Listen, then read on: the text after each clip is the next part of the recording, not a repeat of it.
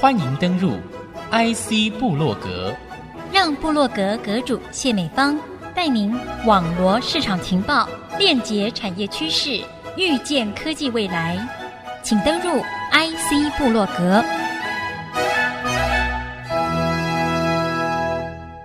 欢迎听众朋友再度收听 IC 部落格，我是部落格阁主谢美芳。那么今天在频道上呢，要透过工研院产业学院执行人才的这个培训部分。那今天呢，要特别 focus 在近邻碳排学校成立以及这个人才培训这个部分来谈。那么线上和您分享这样的一个深入话题的，正是我们的产业学院周怡君执行长。执行长，好久不见，跟我们听众朋友打声招呼。美方好，以及线上各位听众朋友，大家好，我是工研院产业学院的周怡君。今天很高兴有机会跟大家在空中相会。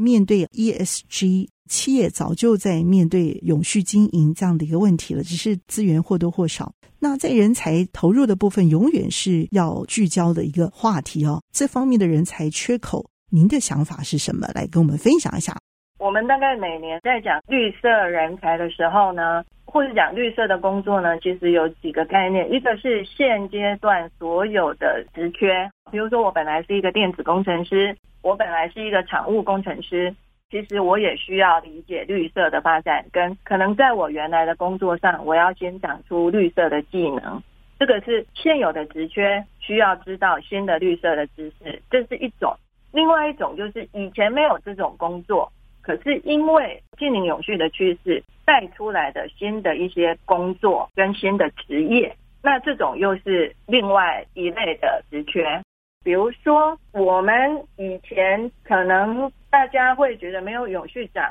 然后公司也没有叫做什么永续管理师，可是最近就会听得很多。国外现在就有一些新的工作啊，比如说它叫做 Carbon Auditor，就是碳的审计师，因为未来碳如果要做交易。可能过去的会计师不需要理解这个，那未来可能就需要，所以他们就长出这样的新的工作。那如果他要交易，也有这个所谓的碳交易员，国外也开始讲这样的新工作，这个都是比较难以预测的啊。但是我们可以理解，它就是会慢慢的成长起来。另外有一类呢，就是像比如说我们在绿色的厂务，那厂务它以前就是做一些公司的这个水电啊、空调的这些事情。可是他现在，因为他要减碳，所以他对于所谓的呃绿电可能就要更有理解。对于这个，比如说呃废气的处理，或者是说我要怎么样去减少这个燃烧等等，他就要新的知识。那这一类呢，就是在旧的工作里面，他又要去做新的学习。那所以我们预测呢，其实自己来看呢、到二零三年呢，这样的一个数量是几十万是跑不掉的。那如果你说，哎，那公院的净零永续学校能够做多少？我们现在的估计是每一年呢，大概我们的目标是至少训练一千五百人次专业的人才量。那这样到底能不能够供应市场上的需要呢？这个我们也还在观察当中。一定有一些愿景或者是什么样的小故事，让你们在这样的一个执行破口上有这么大的一个坚决。人才培育，我觉得是一个非常长期要去慢慢耕耘的工作。其实，在建宁永续学校之前呢，更早哦，我们有一个电网学校。我从那个时候呢，就是在刘院长的带领下呢。我们就去看哦，整个台湾的电力哦，跟未来这个能源的情况哦，我们觉得会有很多的这个人才哦。其实如果能够投进来的话，对这个问题的解决会有更多的帮助哦。所以从那时候开始呢，我们就一直非常努力的跟很多企业哦在一起做这样的事情啊。各位知道，台湾电机系的这样的一个人才哦，大部分一毕业都会被一些最好的科技公司给抢走了。所以我们那个大的电力系统就很少这个同学愿意投入。可是当人才不投入的时候，我们可以理解到的就是说，哎，我们的电力环境啊等等，未来到底要怎么办哦？所以从那时候我们就跟学校合作，我们也跟厂商呢一起这个募集了一些奖学金哦，希望说能够让这个年轻学子哦从学校就能够投入，看看他能不能够早一点做一些学习跟研究。希望未来能够啊投到我们相关的这个能源供给的这样的一个领域里面来哦，从事相对应的工作。那其实我在里面就看到很多公司跟先进前辈哦，他们其实是出钱跟出力耶，提供了奖学金，他们也跟我们一起啊到学校去跟学生。跟这些同学们呢，分享产业未来的变化、产业的愿景，跟他们如果投入这样的一些领域啊，未来呢可以在工作上得到什么？那我们也看到那个学校的老师啊，他们也跟我们一起呢，让同学理解这样的事情啊。所以每一年当我们做这些事情的时候，我就会越来越听到很多的同学说，哎，他们对这个部分呢有新的认识，那他也把这个部分呢当成未来可以投入的事业。那像这样的事情呢，对我们来讲，让我们哦可以把这件事情一直做下去的动力。哪一类的人才最夯？哪一类的这个潜力的这个职缺是最大的？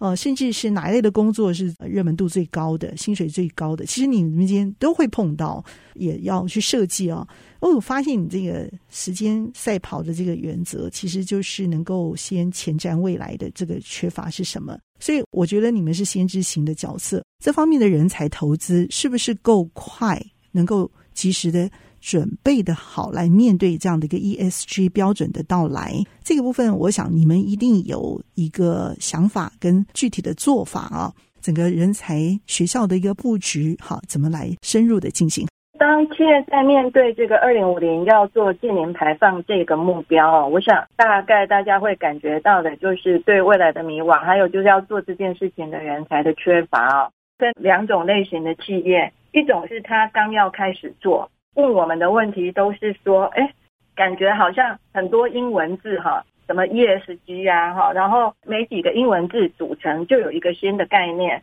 所以他们对于这个认知跟方法呢，就有很多的疑问。比如说，他们就搞不懂，哎，那碳中和是什么？碳权是什么？碳税是什么？碳汇又是什么？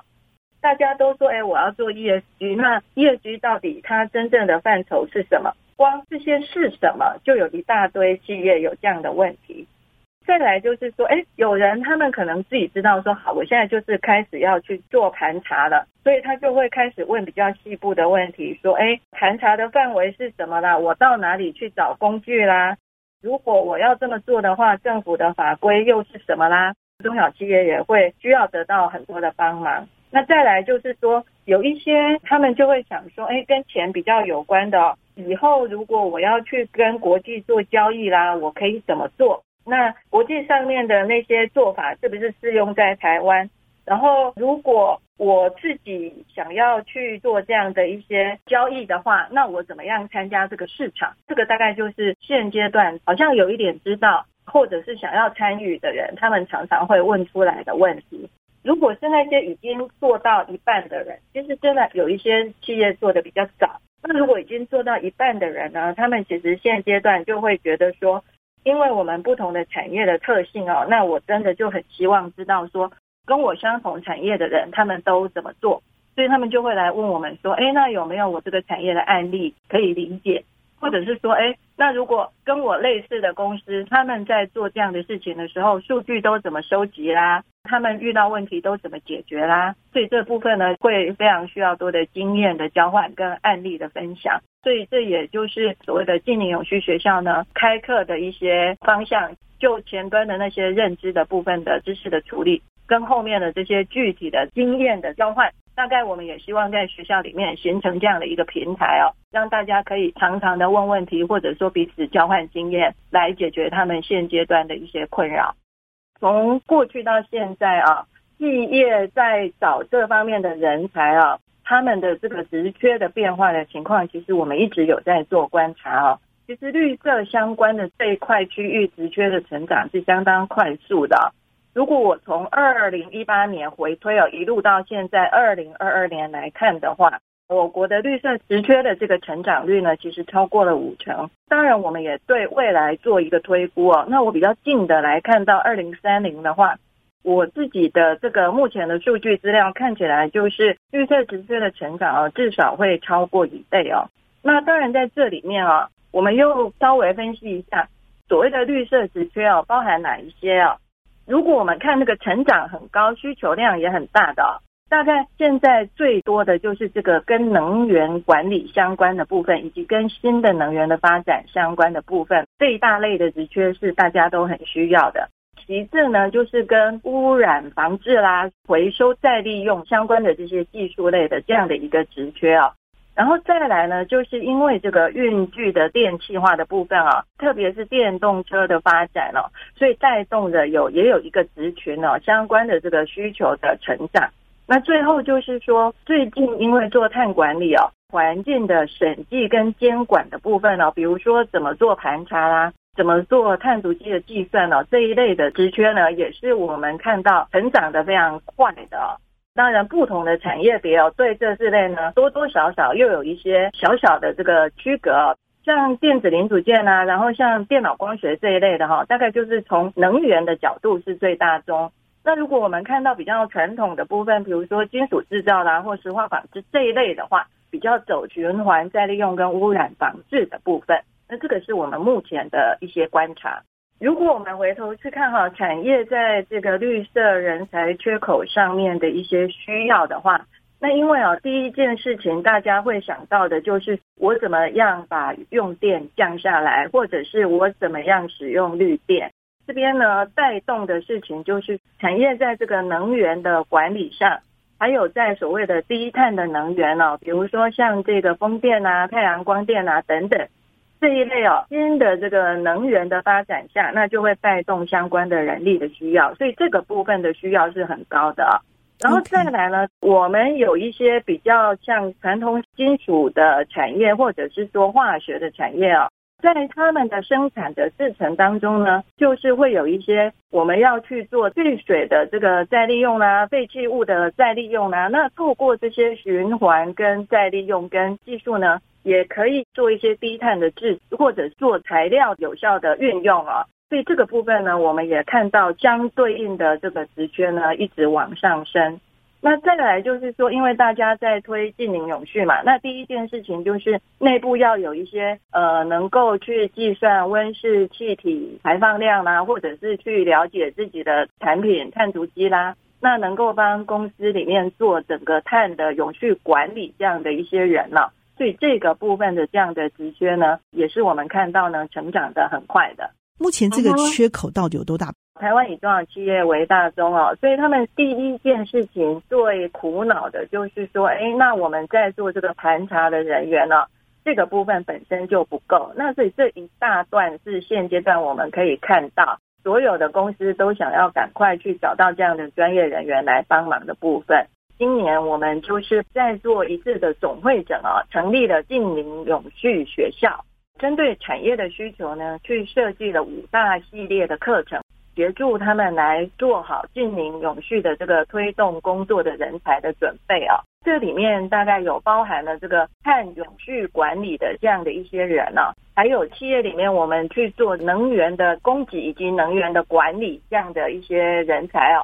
如果公司想要去做低碳的导入，那无论是在制程上或是在其他的这个部分上呢，他们会需要的部分的这一些相对应的学习。再来就是循环再生的部分了。我们认为那个废弃物的再利用啊、新材料的发展啊等等，也是一些部分企业他们会需要的。最后就是说，还有一些负碳价值的技术啊，对于未来的这个减碳的工作呢也很重要。那所以我们就这几个面向呢，其实去设计了我们相对应的训练跟学习的内容。提供给这些专业人才呢，作为这个能力的精进所用。那么在线上和听众朋友精彩分享的，正是我们的工研院产业学院周怡君执行长精彩的分享。我们也要先休息片刻，稍后再回到节目的下半段，和听众朋友继续来谈这个永续学校它所经营的精彩方案，以及我们还有面对哪些未知的课题哦。稍后再回到节目上继续来分享。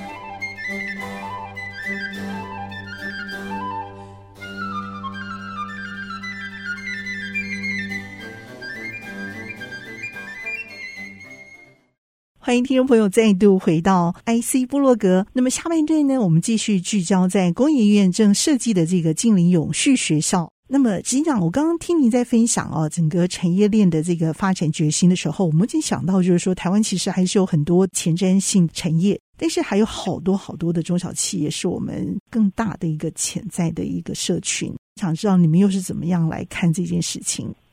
的确哦，就是说还有很多中小企业他们在思考到底应该怎么投入哦。建宁永续学校呢，其实当时也同步成立了一个人才联盟哦。那这个联盟里面的成员呢，其实就是跟几个产业的工协会哦一起来。我们希望啊，就是能够是以大带小，那大家一起形成一个共同生态圈，或者说大家一起来学习。我们跟这些产业工协会在谈的时候呢，有些人就会跟我说，我们可不可以一起来啊，帮我们辖下的这些中小型的企业呢，发展一本学习的指引，让他们可以去理解说，在不同的阶段到底要学习什么。可以对他们的自己企业内部的净零减碳的这样的一个工作呢，能够有帮助，这样他们觉得就是一个比较快的推动方式，所以我们也就跟他们初步的展开了这样的一些工作跟讨论。其实因为太多的中小企业了，所以需要学习的议题真的是五花八门。那现阶段最重要的到底会是什么？其实大家都知道重要，可是要具体的掌握又没那么简单。所以，我们现阶段也跟这些工学会呢一起，我们做正在做他们辖下的这个产业最重要的训练需求的调查。那我们也希望透过这个调查结束以后呢，再一次的整理跟聚焦他们辖下的这个产业现阶段最需要的这个主要的学习议题之后，再一起来设计后面的学习的课程。那为什么我们会做这件事呢？因为他们都知道说。当然，第一个动作是要做自己内部的盘查，健康检查完了之后才是问题的开始。所以他们更在意的是，当我找到这些问题之后，那我真正具体要做该怎么做？所以这个怎么做的这些能力呢？其实现在哦都已经在做这样的思考，共通的需求，那我们就做出比较共通的学习内容。那这样子呢，就可以真的比较快速的去推展。当然，我们也在这里面一起会去发展不同的产业，他们怎么做的这样的一些案例。对于每一个公司来讲，他们都很希望能够知道，哎，那些跑在前面的前辈啊，他们是怎么做的？从他们的经验里面呢，去推演。那如果自己也要投入的话，自己可以怎么办？所以这个所谓的标杆案例的互相学习呢，也是我们人才联盟当中非常重要的事情啊，所以我们也在这边做讨论，就是说，哎，未来我们怎么样把这样的案例呢，把它推广给更多的人可以知道，那让他们在推动的这个路上呢，能够减少一些错误，能够加快他们的脚步。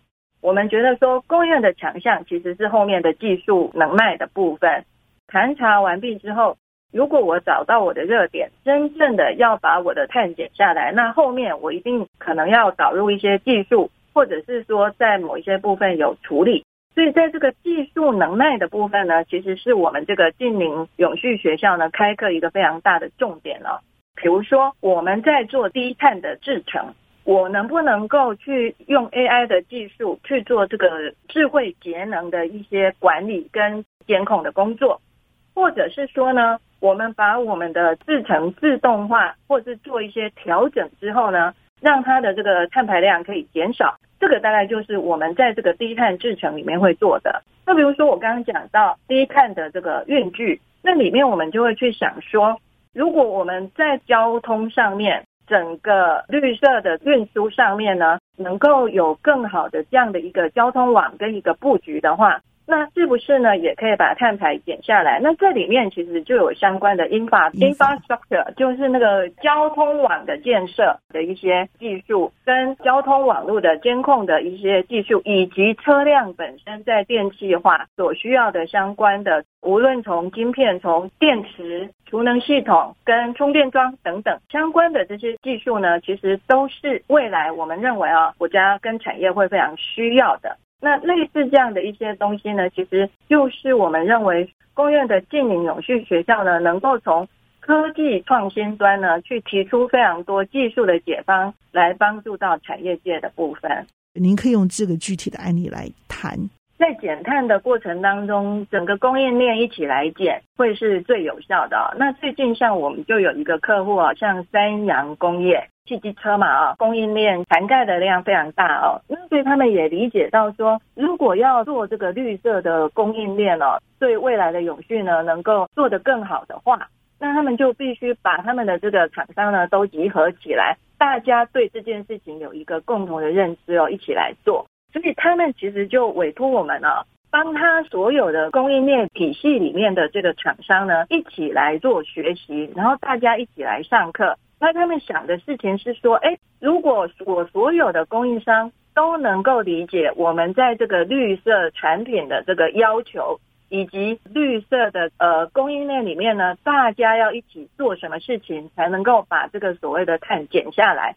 这样子对于未来的这个供应链的体系的运作、跟采购、跟管理就会非常的有帮助，所以他们就设计了四五个梯次的课程哦，然后大家一起一波一波在这里面学习，然后一起来探讨可以怎么做。更重要的是交换他们的理念跟想法，像他们这样的投资呢，就是希望说站在自己的供应链管理的体系哈去思考，也很能够希望能够带动体系里面的这些所有的厂商哦。能够跟他们一起来执行这样的一个减碳的工作，他们告诉我的是说，希望能够达到更好的精神。我想这个地方的迫切性啊，哈，非常的重要。这样的一个重要性呢，又不急于我们有一个热切想要去维护完整事业链，也能够往净零碳排这样的一个永续的一个产业链这样的方向来的更为迫切。我想这样的一个热情跟积极的行动方案啊，是绑在一起的。今天节目非常的谢谢我们的执行长精彩的分享，谢谢，谢谢大家。那么也和工研院继续的来跟着培养绿林人才，去发现自己未来的世代需求。IC 部落格，我是谢梅芳，我和周一金执行长一起在线上和大家 say goodbye，拜拜。